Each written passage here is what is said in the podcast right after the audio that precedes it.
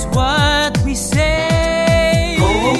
Everyone can do their part to keep things bright and clean. Reduce, reuse, and recycle. We should do this every day. Reduce, reuse, and recycle will help us to go green.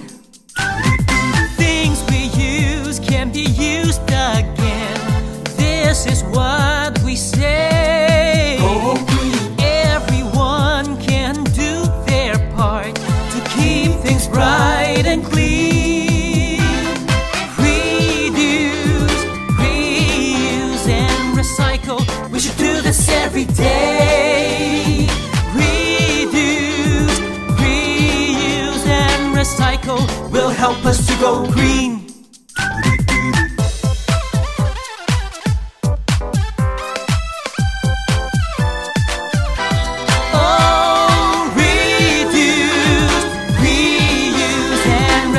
Recycle. We should do this every day.